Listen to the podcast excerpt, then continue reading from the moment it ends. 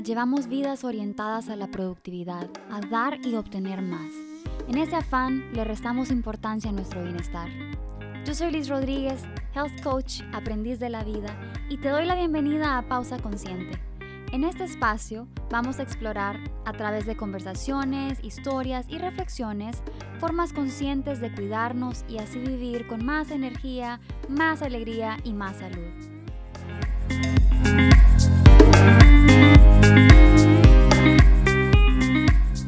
Hola, bienvenidos a Pausa Consciente. Gracias por estar aquí. Hoy les quiero regalar un tema muy preciado para mí. Hace más de un año me encontré en un periodo muy difícil de mi vida en el que estaba agobiada y sentía que necesitaba cambiar algo, pero no sabía qué, no sabía cómo. Y de todo lo que sentía, no sabía qué era lo que tenía que trabajar, qué le, pertenecía a los demás o qué era mío. Así que decidí buscar ayuda la terapia psicológica para mí representa un espacio en donde puedo ver mi vida y verme a mí misma de forma objetiva y donde puedo llegar a comprenderme, a soltar, a perdonar y a aceptar. Yo creo que la salud mental en general se vio muy afectada durante estos últimos años. El confinamiento nos forzó a enfrentarnos a nuestros peores miedos, a pasar tiempo con nosotros mismos o con nuestros seres queridos, a enfrentar restricciones. Tuvimos que reinventarnos en muchos sentidos. Y luego la pandemia nos hizo pasar por pérdidas de trabajo, negocios, seres queridos, salud, dificultades económicas. COVID fue ese elemento que vino a descontrolar todas las estructuras que teníamos, las barreras que habíamos construido alrededor de nosotros y nos desbarató el concepto de lo que era normal.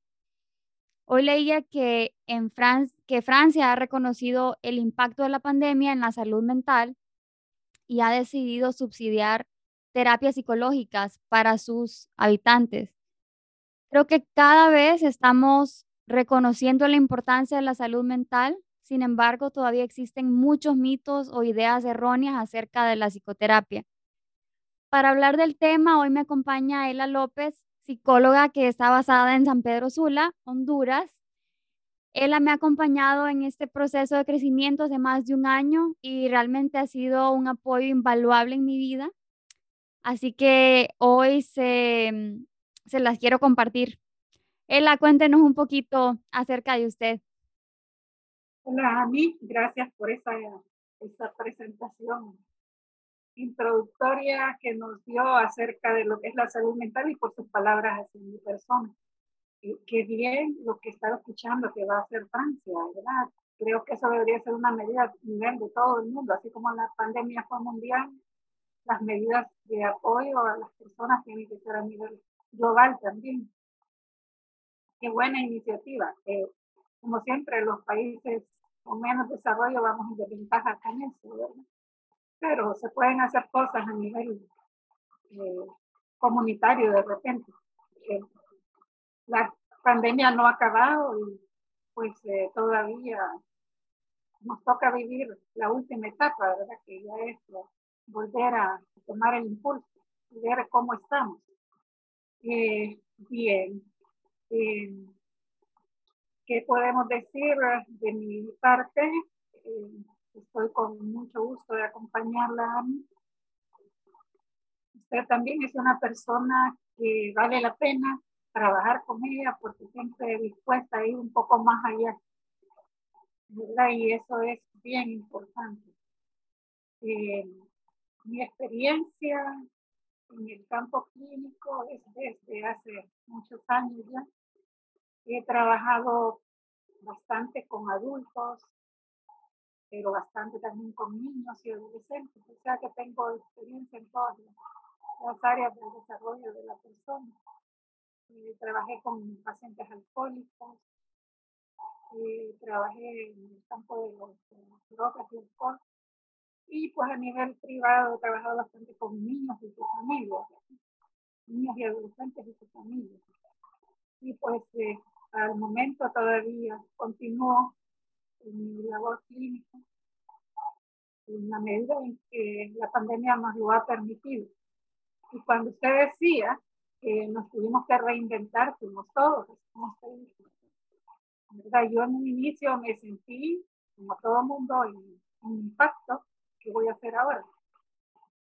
No tanto a nivel económico, aunque sí es importante, sino que se supone que, que los profesionales de la salud mental tenemos que ayudar, tenemos que cuidar más, estamos obligados a cuidarnos más porque de nosotros va a depender que otras personas reciban cosas bien o cosas mal. Increíblemente es de ponerse a pensar en esa gran responsabilidad. Yo tomé mis medidas. Entonces lo hice, tuve mis iniciativas como para energizarme mentalmente. Y quizás se descuida un poco el aspecto físico, ¿verdad? Porque creo que todos lo hicimos al inicio, de nos pusimos bien sedentarios, lo cual también es importante ¿verdad? Porque una cosa no está aislada de la otra. Pero digamos que casi todos nos descuidamos en la parte de cuidado físico, sedentarismo y todo eso, empezamos a... Pero eh, me centré más en, la cuestión de reinventarme a nivel de mi, de mi profesión, a ver qué hacía con lo que tenía y lo logré, lo logré a nivel eh, personal y a nivel profesional también. Eh, creo que sí, no hay cosas perfectas, pero sí, hicimos algo. Hicimos algo y aquí estamos. Y pues a la orden para lo que queramos platicar el día de hoy a mí, con todo gusto. Gracias por la invitación, gracias por la invitación. No, gracias por estar aquí y gracias a esa reinvención yo pude acceder terapia con usted porque si no hubiera cambiado su modalidad a en línea, yo no hubiera podido verla. Así que también, eh, eh, pues eso fue una, una, gran ayuda para mí. Ella, el otro día, bueno, por mensaje medio platicábamos que todavía hoy, a pesar de que cada vez más le ponemos atención a la salud mental, siempre hay mitos o ideas erróneas acerca de la psicoterapia. Es más, también es como un tabú. No le digas a nadie que estás viendo un psicólogo, es que van a decir que estás loco y hay tantas ideas por ahí que ponen a la terapia como algo tabú de lo que no se debe hablar o algo extremo. Em, entonces, pues hoy tenemos una lista de los mitos y las ideas erróneas como más comunes. Son muchísimas, pero tenemos como ocho o nueve que, que me gustaría que, que los pudiéramos discutir y pues desmitificar. El primero eh, es yo debería manejar mis problemas sola o la terapia es para débiles. ¿Qué nos puede decir al respecto? Bien, eh, es cierto que existen muchos mitos, así como dice el inicio. Tabúes, sí, tabúes, no se toca el tema. Y déjeme decirle que ahora es diferente. Antes era peor. Ahora creo que influido por nueva, la nueva mentalidad de los jóvenes, esto va a cambiar. Afortunadamente, siempre se habla de cosas negativas de las últimas generaciones, pero hay que hablar de las cosas positivas, están un poco más abiertos. Nosotros, las generaciones anteriores, éramos más cerrados a este tipo de cosas, por eso por eso son mitos, porque vienen transmitiéndose de generación en generación. Y eh, uno de ellos es eh, el que usted acaba de mencionar, eh, era un gran secreto ir al psicólogo, que nadie me vea salir de ahí. Y lo envuelven a uno también en eso, ¿verdad? Porque es cierto, existe la ética, existe la ética, pero también uno capta en la persona esa, ese misterio porque llegó ahí, especialmente cuando vas a la, a la oficina o consultorio. Entonces, eh, sí, es algo que, que, no lo podemos negar, que ha disminuido, pero todavía ¿verdad? Yo debería manejar solo mis problemas porque la terapia es para ellos. Y esa, le diré que es el principal que yo he escuchado en la vida. Porque ya cuando cuando ya la persona empieza a tomar conciencia de que todo estaba, por así decirlo, como dice uno comúnmente, en mi cabeza, tomar la decisión, entonces se lo manifiestan a uno. Eh, de verdad que yo creí que yo podía con mis cosas yo solo. Eh, pensaba que yo me iba a mostrar muy débil si yo buscaba ayuda. Sí lo manifiestan. Más de algunos ha dicho esas mismas palabras. ¿verdad? Y otros en otras palabras, pero han dicho lo mismo. Entonces, debemos de empezar por darnos cuenta que eh, problemas tenemos todos, ¿verdad? ¿Quién no tiene problemas? Si me pregunta a mí, yo tengo problemas. Todos tenemos problemas, son inherentes a la vida. La vida sin problemas no sería vida. Y se dice por ahí que si no hay preguntas que contestar, no hay pensamiento. Si no nos estamos haciendo preguntas, no estamos pensando. Y el problema es como una pregunta, ¿qué voy a hacer? Entonces, eh, tener problemas es lo más común del mundo, pero a veces los problemas nos rebasan. Nos rebasan en nuestra capacidad. ¿Por qué? Porque todos somos capaces de enfrentar, pero unos tenemos más habilidades y otros menos habilidades. Otros necesitamos que nos hagan ver que tenemos habilidades, pero no estamos encaminándolas como debería de ser. O sea, creo que el problema está en pensar que si yo voy al psicólogo es porque yo estoy incapacitado para hacer las cosas. Ese es el mayor problema. Y nadie quiere enfrentarse con eso de que yo no puedo solo. Por eso lo dice que hay terapias para débiles o yo solo debo de manejar mis problemas. Entonces, la persona se enfrenta a eso y decía yo al inicio de que empecé a hablar de que tenemos una capacidad para enfrentarlo, pero a veces no hemos encontrado las herramientas para desarrollar esa capacidad. O, porque eso estamos hablando de, de personas que no andan muy mal, por así decirlo, pero hay personas que sí andan un poco más mal. Y entonces ni siquiera se dan cuenta de que ellos podrían eh, intentarlo, sino que se deprimen mucho. Y bueno, y aquí no sabe las, las connotaciones de la depresión, ¿verdad? Pero vamos a mencionarlas. Se baja el ánimo y el ánimo es nuestro motor. Si no hay ánimo, no hay interés por avanzar, nos quedamos estancados. Y por consiguiente, eh, el autoestima viene para abajo. Eh, hay una, hay una, así en palabras cortas, hay tres aspectos que se bloquean ahí. El concepto de mí mismo, el que tienen los demás de mí, y qué hay para mí en el futuro. Para poner un ejemplo de lo que es uno de los problemas que llegan. Entonces la persona cree también tiene que esconder eso de los demás, que no se den cuenta que es débil. Así como el común cree que la terapia es para débiles, el que está mal piensa que debe de esconder que es débil. Entonces, nada más lejano de la realidad, eso es, realidad es un mito. Y el, el, el de que es para débiles también, ¿verdad? Porque si nosotros tenemos un problema y no podemos, no encontramos la llave de la solución, alguien puede ayudar a encontrar esa solución. Entonces, eh, eh, no es para débiles y tampoco la persona debe de manejar siempre sus problemas solo.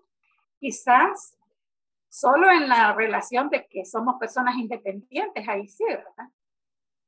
porque uno puede buscar ayuda, pero en realidad los problemas los maneja uno. Y ahí pues pasaríamos a, otra, a otro mito de repente, pero dejémoslo hasta aquí ahorita porque de repente nos surge más adelante. Definitivamente, yo creo que eso de manejar uno de los problemas solo es difícil porque se pueden ir acumulando, como usted dijo, hasta llegar a una depresión y luego ahí uno ya se siente como incapaz de, de manejarlo Em, y para mí la terapia no es de débiles, sino que es todo lo contrario porque es difícil. Este fue, es de gente muy fuerte, con mucho valor. Valiente, ser capaz de ir al pasado y destapar el closet y sacar y sanar, eso, o sea, se siente maravilloso y es una recompensa muy linda y permanente en la vida, pero hacerlo no es de débiles, para nada, es todo lo contrario. Pues el siguiente sería ir a terapia es para gente que está muy mal o gente que tiene trastornos. Bien. Ah, generalmente la gente va cuando se siente mal, eso es claro. Muy pocas veces yo he encontrado personas que solamente quieren saber cómo andan, ¿verdad? Porque tal vez tienen alguna cuestión de estrés y dicen, yo sé que no es gran cosa, pero yo quiero platicar con alguien, muy pocas personas. Eh, realmente la psicología es para personas que están dentro de un rango que la gente considera normal.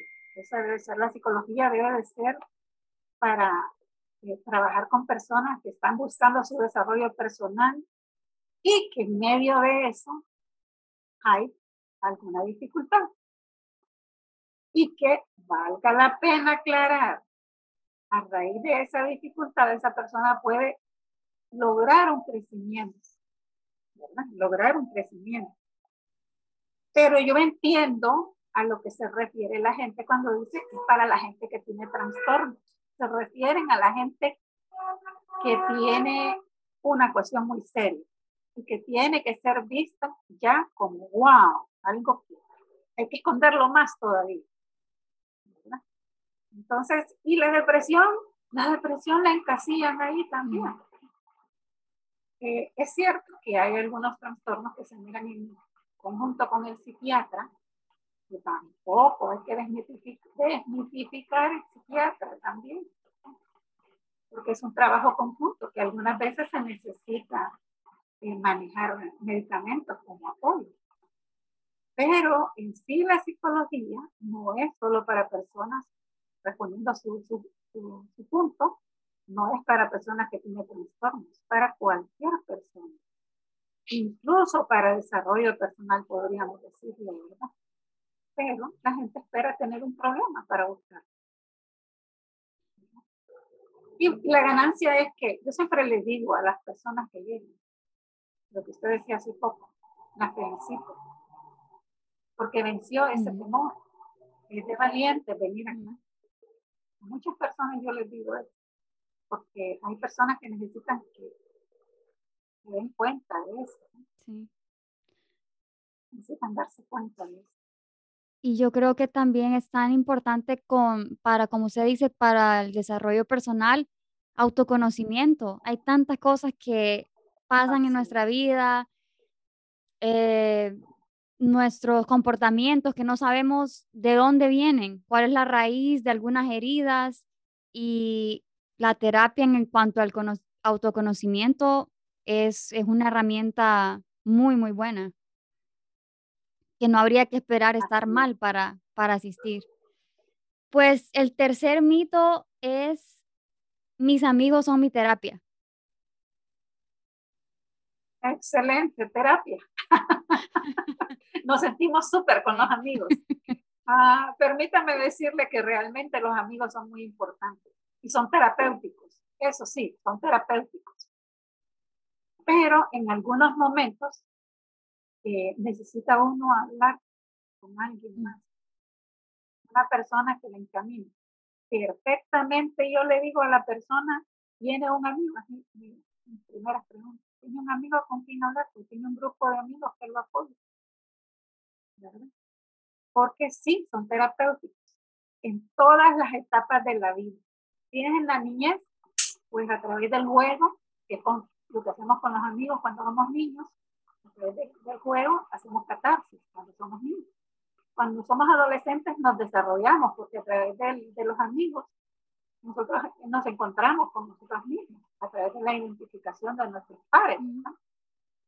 Cuando estamos ah, en otra edad más adulta, también nos necesitamos para compartir, para salir un poco de la, del tedio y la rutina. Y cuando somos mayores, es todavía más indispensable los amigos. ¿Verdad? Por eso la gente tiende a decir, mis amigos son mi terapia. porque sí es un, es un elemento bien terapéutico. ¿Por qué? Porque estamos hablando de vínculos. Y el ser humano necesita vínculos. No tienen que ser un montón, porque ahí van las diferencias individuales. Hay personas que son de uno o dos amigos, pero hay personas que necesitan un poco más de expandirse, muy extrovertidas. Vamos a entrar en aquello de si son fuertes los lazos o no, pero hay personas que tienen sus necesidades en ese sentido, ¿verdad? Entonces, sí, los vínculos, por eso es que dicen los amigos son mi terapia. Los vínculos ayudan mucho en cada etapa de nuestra vida. Pero eh, ese es, por así decirlo, un recurso terapéutico, no en sí la terapia, es un recurso de una terapia. Y es, una, es un recurso que es gratuito, por supuesto. Eh, y como al igual hay otros, otros recursos, ¿verdad? Está el recurso de la parte espiritual, que es muy valioso también. Y ahí pues entramos en otro campo, ¿verdad? porque hay otro mito, fíjese, ahí hay otro mito. Creo que vale la pena mencionarlo porque de repente no se nos hubiera ocurrido. Yo lo he escuchado. En las iglesias le dicen, no necesitas ir a un psicólogo. Si tú tienes a Cristo o si tienes a Dios en tu corazón, no necesitas un psicólogo. Ese es un mito. Pero también una carga muy grande para una persona Decir, solo porque creo en Dios no necesito otra ayuda. Fíjese que la persona se siente culpable porque teniendo a Dios no es capaz de salir adelante. Y yo incluso a nivel personal con mi familia he tenido este tipo de conversaciones, no discusiones, no conversaciones, porque para abordar este tipo de cosas que son tan espinosas, hay que tener mucho cuidado, ¿verdad? Si no nos ponemos de un lado como en el, ¿verdad? Como en el ring de boxeo tampoco. ¿Verdad? Pero sí, eh, esa es una creencia arraigada en muchas personas que rechazan una ayuda psicológica o psiquiátrica porque tienen a Dios en su corazón. Entonces, como estábamos hablando de los recursos que ayudan, así como los vínculos con los amigos, el vínculo con el ser superior es fundamental, eso sí.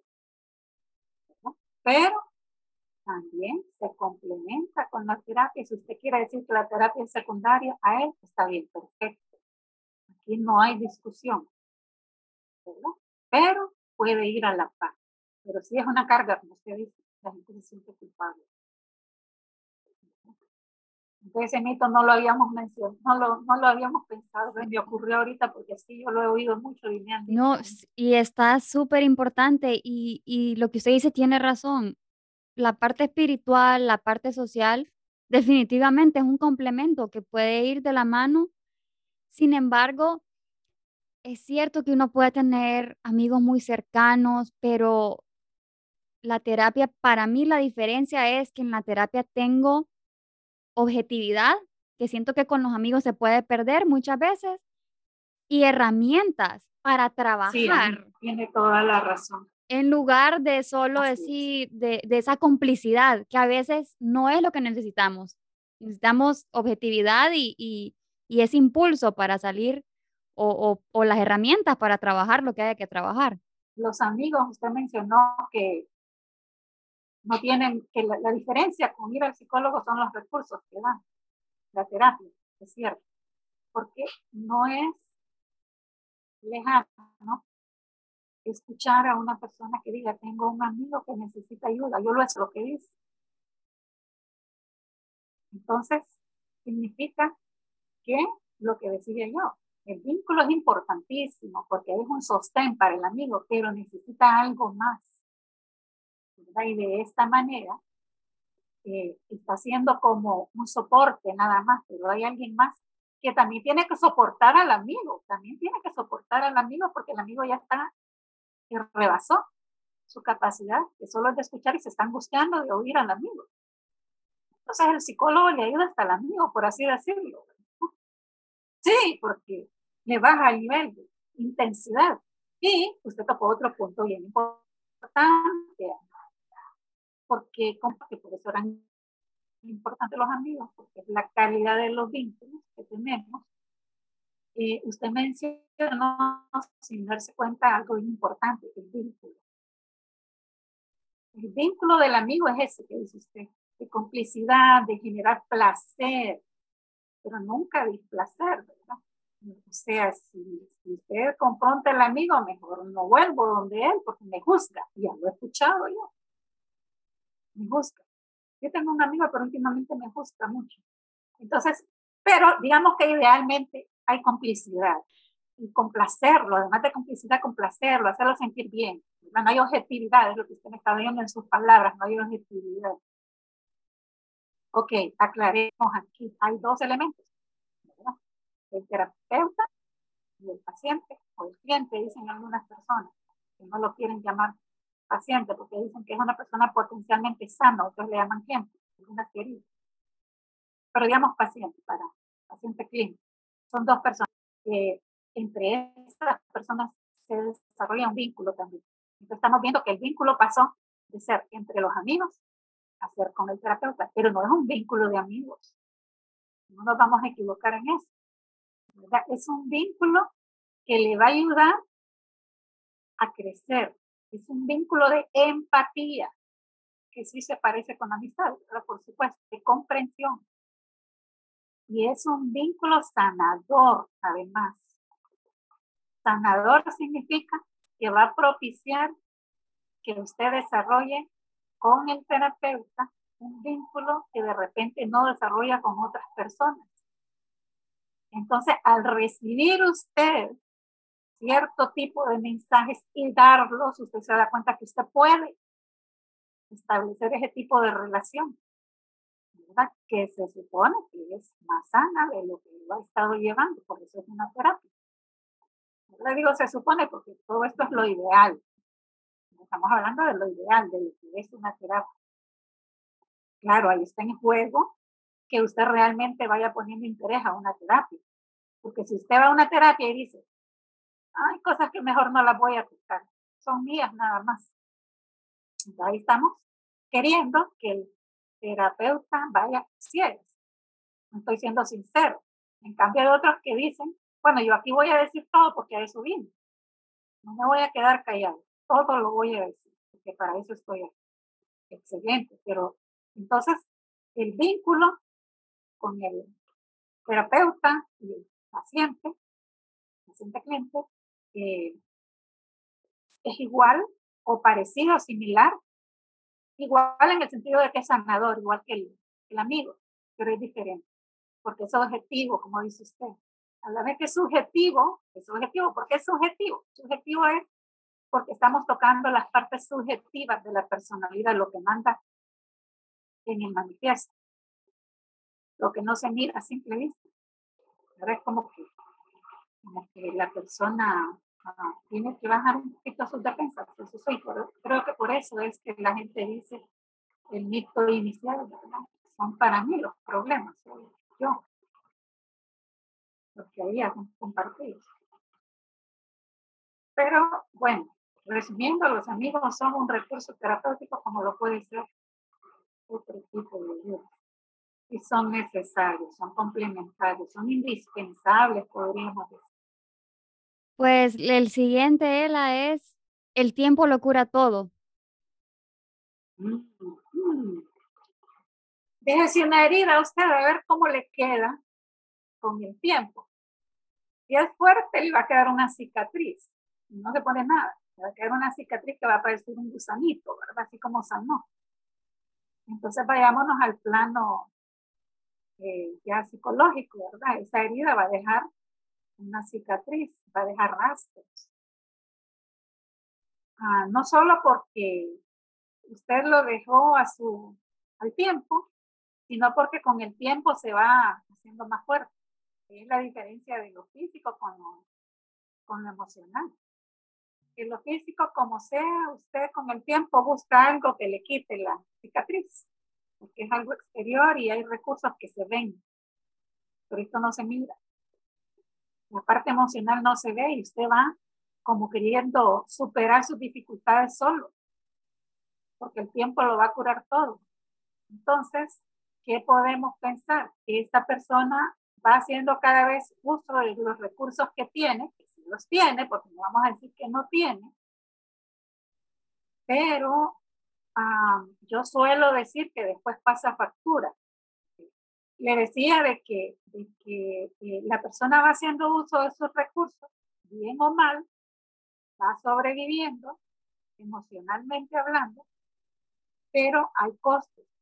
¿verdad? Eso de que el tiempo lo cura todo, pasa una factura. Entonces, la persona que inicialmente estaba levemente deprimida, probablemente ya esté con una depresión bien instaurada. Si es un niño que le sucedió algo en su niñez, es bien importante que mencionemos los niños, porque es la base del ser humano, la niñez. Entonces, ¿qué pasa? No se dio cuenta el padre, no se hizo nada y el niño fue arrastrando aquello.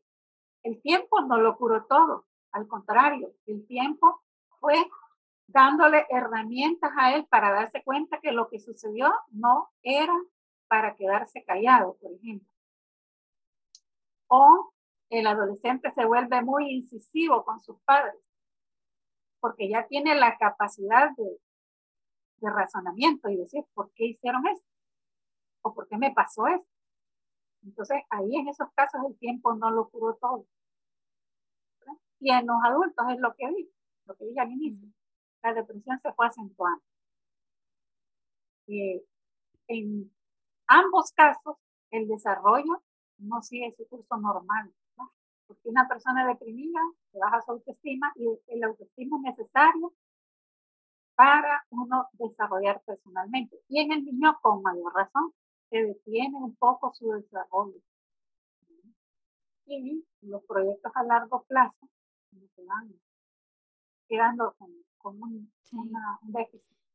No, yo creo cuando leo esto del tiempo lo cura todo, más bien yo pienso en algo como el tiempo lo acumula todo o lo arrastra todo, porque eh, podemos seguir, la, en mi caso, yo seguí mi vida pensando que cosas que pasaron en mi niñez ya estaban resueltas y, incluso yo tenía un reproche de decir, por el amor de Dios, Ani, eso pasó hace años, o sea, te seguís lamentando por eso.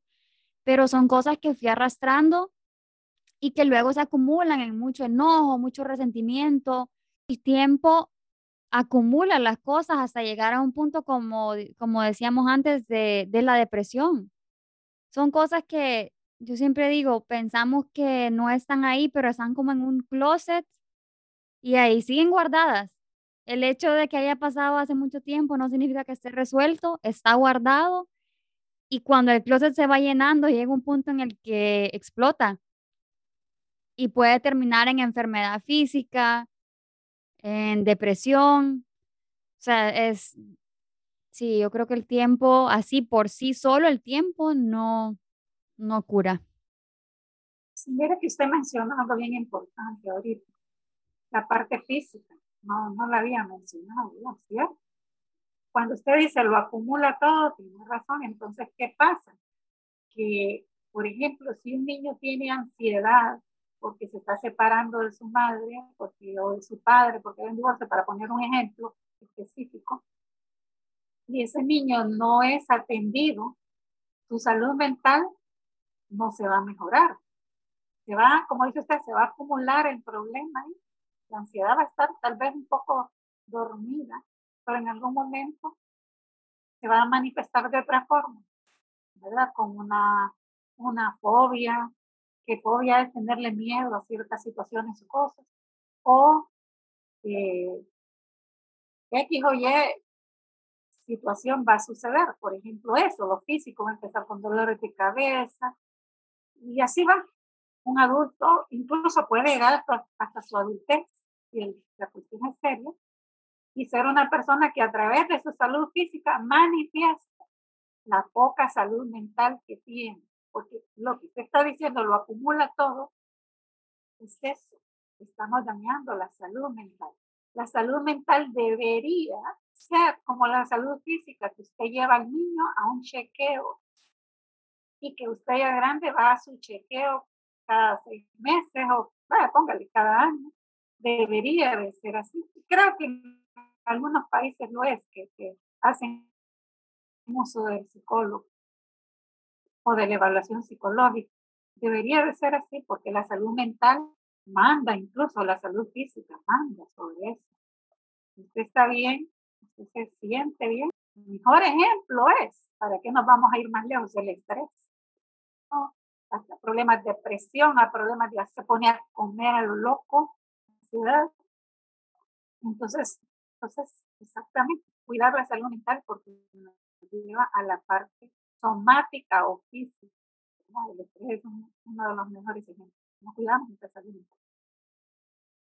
El siguiente me encanta porque yo soy amante de los libros de autoayuda y es leer libros de autoayuda es como ir a terapia.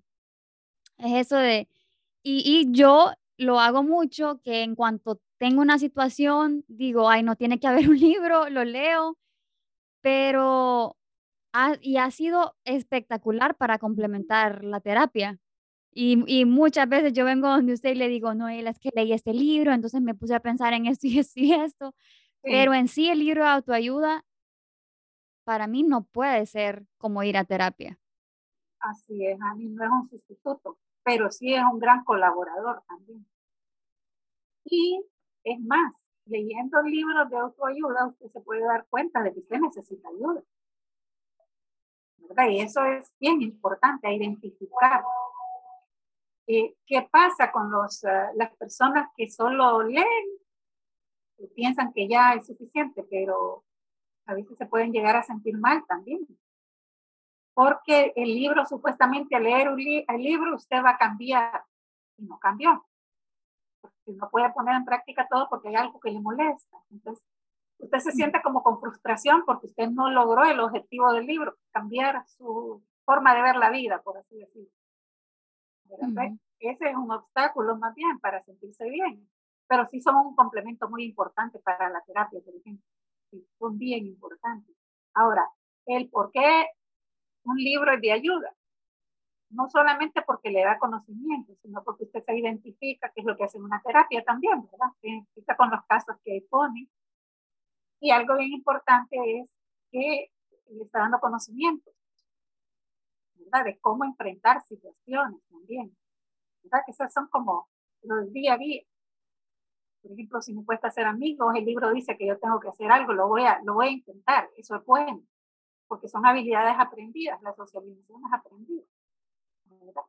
Es más, hay terapias psicológicas que van encaminadas a eso, a, a, a, dar pautas actuales, no trabajan mucho en el pasado, el aquí y el ahora, que son también súper útiles y generalmente uno sigue una combinación de varias cosas.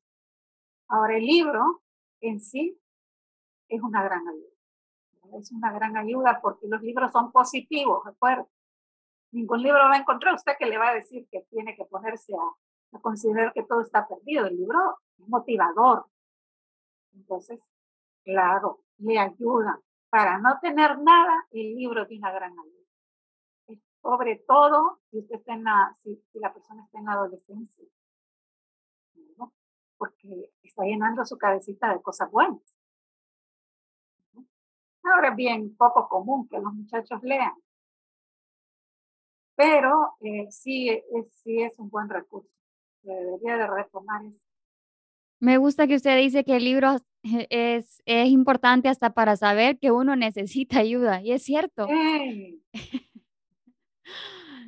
Eh, el siguiente es, em, el psicólogo solo escucha, o sea, pago para que me escuchen. Ese lo he escuchado muchísimo, ay, yo no voy a ir a pagar para que me escuchen. Sí. Mm. Bueno, es porque lo mismo, ¿verdad? Hemos oído de que lo que se ha traducido siempre, lo que es la palabra psicólogo, es alguien que te escucha y te da consejos de vez en cuando, pero más que todo que te escuchen. Y también las películas, Ela. En las películas, cuando uno ve un psicólogo, el paciente se acuesta y ya el psicólogo le dice ahí, ah, solo, se solo, solo escucha, escucha, escucha, y entonces uno se cree esa imagen. Sí, escuchar al paciente es lo primero. No vamos a decir que el terapeuta que no escucha, no está bien, o sea, no estamos aquí valorando ni nada, pero lo que quiero decir es que el escuchar es la base de todo. Si yo vengo a dar un discurso, no hago nada. ¿Verdad? Parece este libro.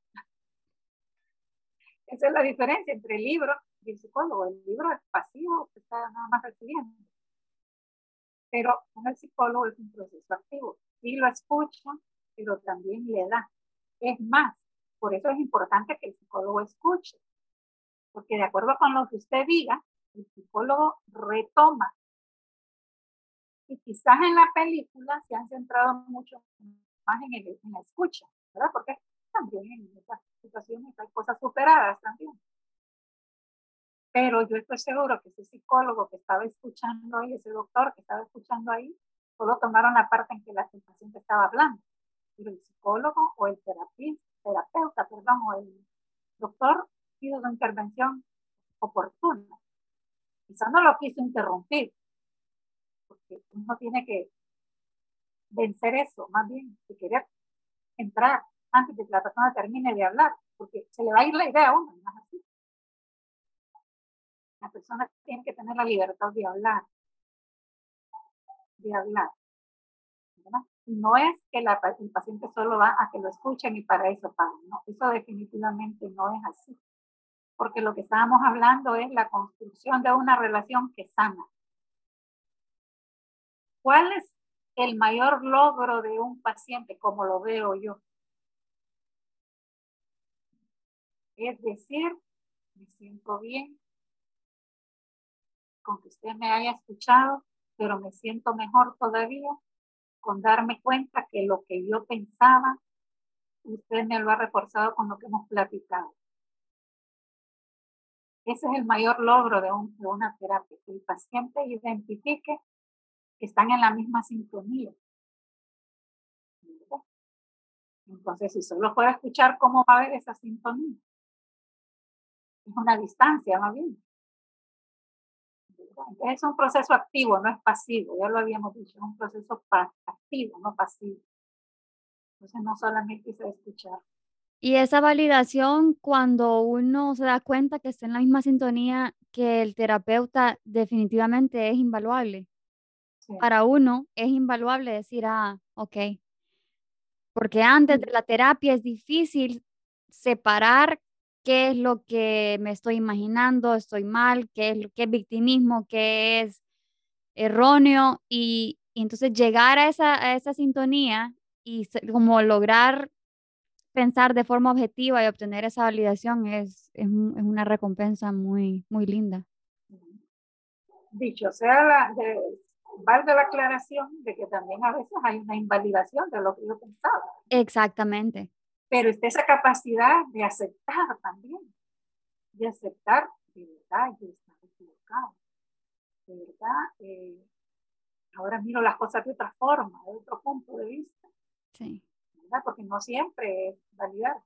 Exacto. Y, uno usa la palabra validar o invalidar, que es como del uso común, pero son otros, otros elementos que se toman en cuenta. La persona siente que lo valida. Sí, sí. Porque lo necesita, lo necesita.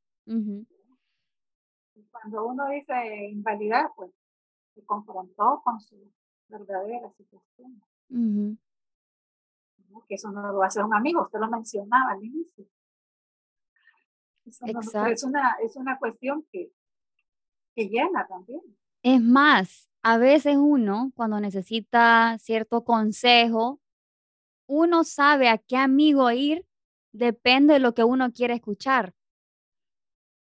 Uno, uno sabe eso, entonces esa esa, esa complicidad también es como, como que uno manipula esa validación.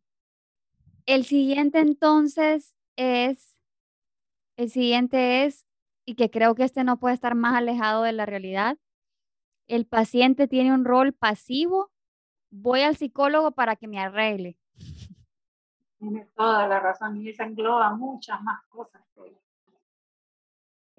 por eso la persona no quiere ir al psicólogo.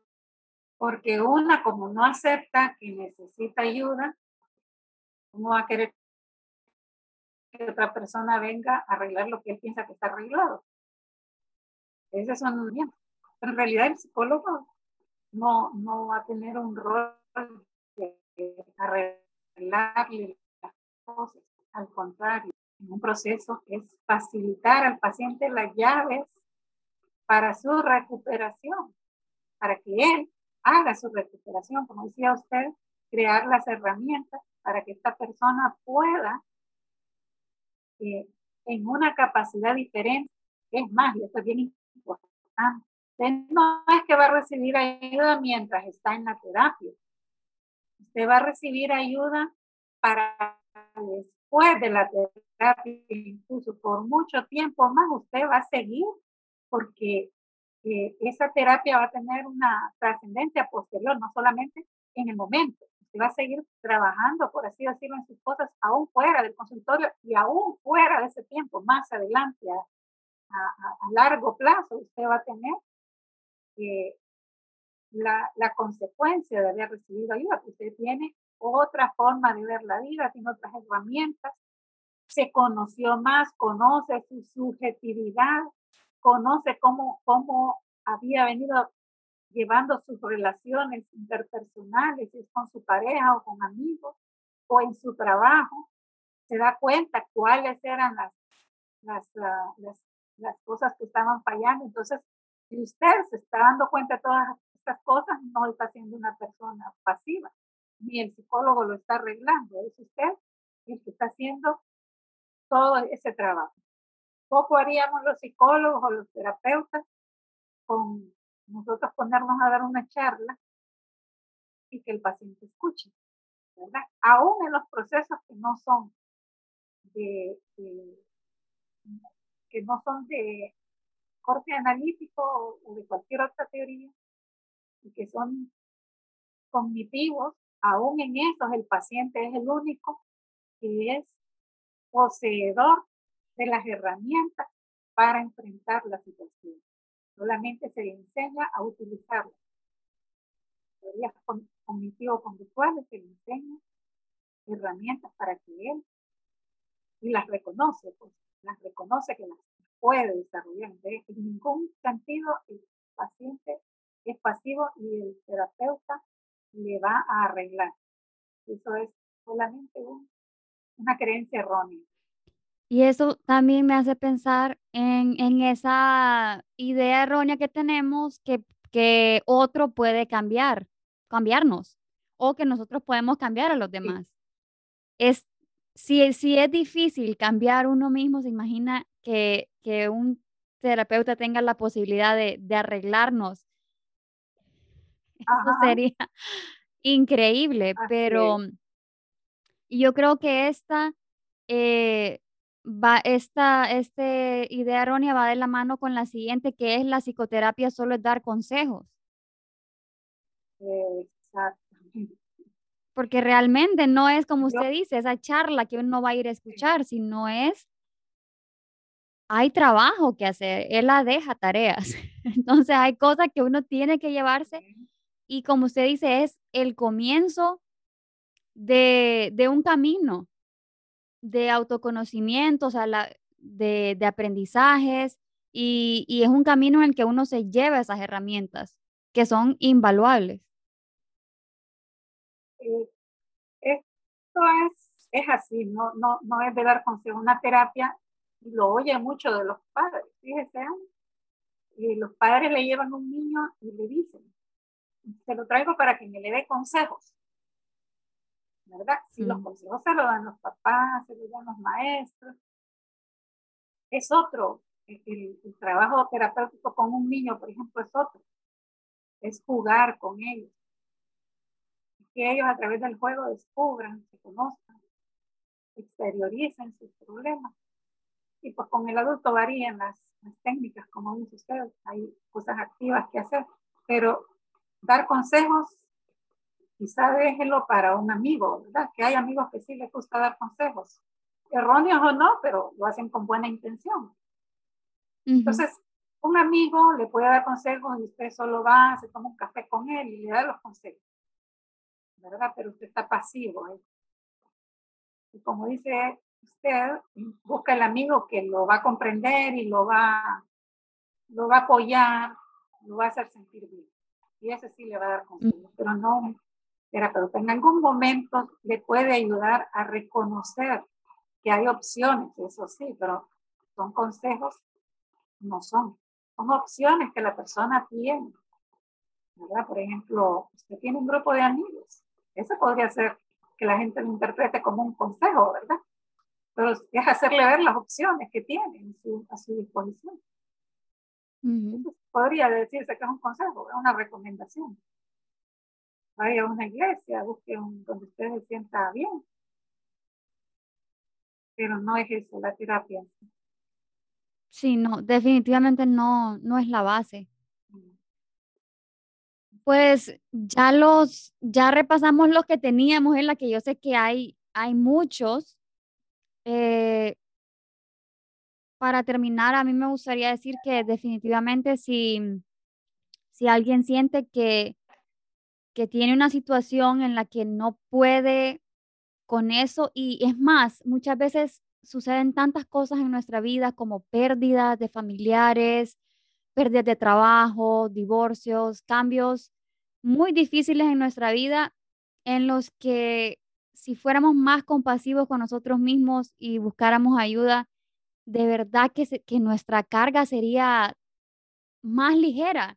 O sea, no, no tenemos por qué cargar con estas cosas solo si existe algo tan importante como la psicoterapia. Y, y definitivamente es, es un proceso que cambia la vida.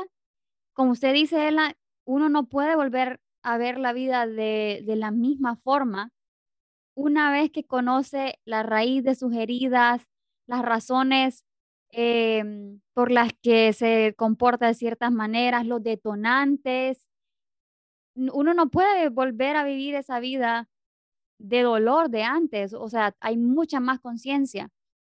Así es, sí. me gusta lo que usted acaba de mencionar.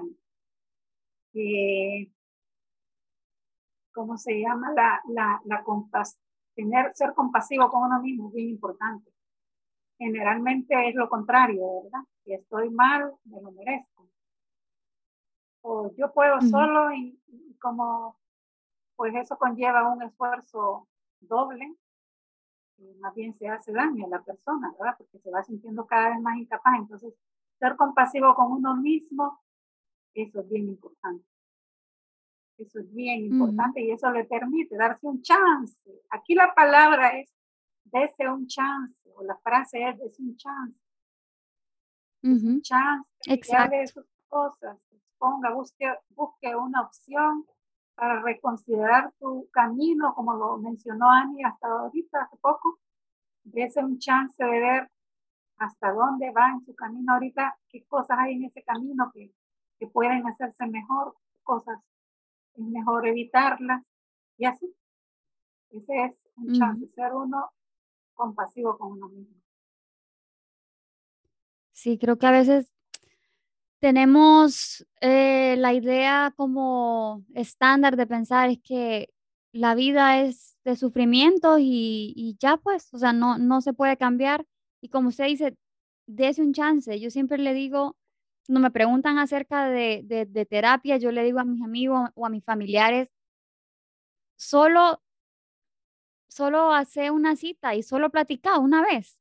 Cierto. Solo date esa oportunidad de, de decir todo eso que no le decís a nadie más y que venís guardando. Solo prueba una vez y ahí vos decidís si seguís o no. Porque para mí solo esa vez fue tan poderosa que, que estaba, que fue claro que es el camino que quería seguir con la terapia. Qué bien, qué bien. Ese es el inicio de, de una decisión, pero es una actitud. Es una actitud de decir, si yo tengo un chance, tengo un chance. Me lo merezco, me lo merezco. Exactamente. ¿Ella le gustaría agregar algo más antes de que terminemos? Ah, pues solamente dar las gracias. Eh, creo que estos temas son bien importantes y ahorita después de la pandemia también remarcar eso quizás para finalizar, que después de la pandemia quedarán muchas facturas, pasarán muchas facturas en la vida o en la salud mental de las personas.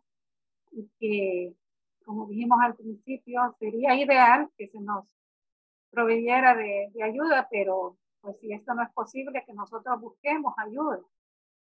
Eh, hay recursos a todo nivel, privado, público, siempre las hay, pero falta nuestra decisión para hacerlo, para buscar ayuda. Y la pandemia detonó cosas que ya estaban latentes. Hay ahorita, ya se sabe, hay muchos casos de violencia doméstica a nivel de todos lados. Y hay muchos casos de separaciones en la pareja, por lo que usted mencionaba al principio, nos tocó convivir de la noche a la mañana en un mismo espacio, nadie salió a trabajar, convivir con la presión, el estrés de estar todos trabajando en la misma casa. Entonces, eso va a pasar una factura con las personas que ya venían, especialmente, que ya venían experimentando algunos problemas, y la pandemia va a pasar factura. Con todos, pero más con estas personas. Entonces, buscar ayuda, no significa ser débiles, como dijimos al principio, y no creer que podemos, en todos los casos podemos solos. Siempre necesitamos una mano que se nos proporcione un camino por donde irnos. Entonces, no, es una invitación a, a considerar la salud mental como parte de la salud total, integral del ser humano, que eso sería lo ideal y dar las gracias por este espacio porque es bueno este tipo de, de programas que rompan paradigmas, que rompan prejuicios y tabúes, mitos, todo lo que, lo que ya a este momento debería de estar siendo objeto de análisis ya de las personas, ya no de recibirlo tal como viene. Y busque la persona que usted se sienta mejor. Solamente eso es, pero es una oportunidad. Ella, y si las personas quisieran contactarla, ¿cómo podrían hacerlo? Bueno, yo ahorita estoy recibiendo contactos más que todo a nivel de quizá de profesionales de salud que, con los cuales yo he trabajado, médicos, y con mis pacientes. Esas son ahorita las, las eh, fuentes de remisión porque realmente eh, no se está trabajando como se debería, todo vapor todavía. Ok. Gracias, Ela, por, por su tiempo. Sé que pasa, pasa ocupadita, pero le agradezco inmensamente que, que haya guardado ese tiempo y que nos haya compartido todo esto. Estoy feliz de que hayamos podido tener esta conversación. Y nada, le agradezco muchísimo. Gracias, Ani, más bien por la oportunidad. No todos los días se dan. Yo soy la agradecida. No, gracias a usted. Gracias por regalarme tu tiempo y permitirnos compartir contigo estos mitos y estas ideas erróneas acerca de la terapia. Espero te ayude a reflexionar acerca de los beneficios de la psicoterapia y de cómo esta te puede ayudar a comenzar un camino de autoconocimiento y de sanación. Si te resonó algo o si conoces a alguien que se pueda beneficiar con lo que hoy discutimos, te pido que compartas este episodio para ayudarme a propagar ese movimiento de bienestar. Te mando mucha energía positiva y espero que cada día con mucho amor propio y pausas conscientes encuentres la sanidad y las respuestas que buscas. Hasta la próxima.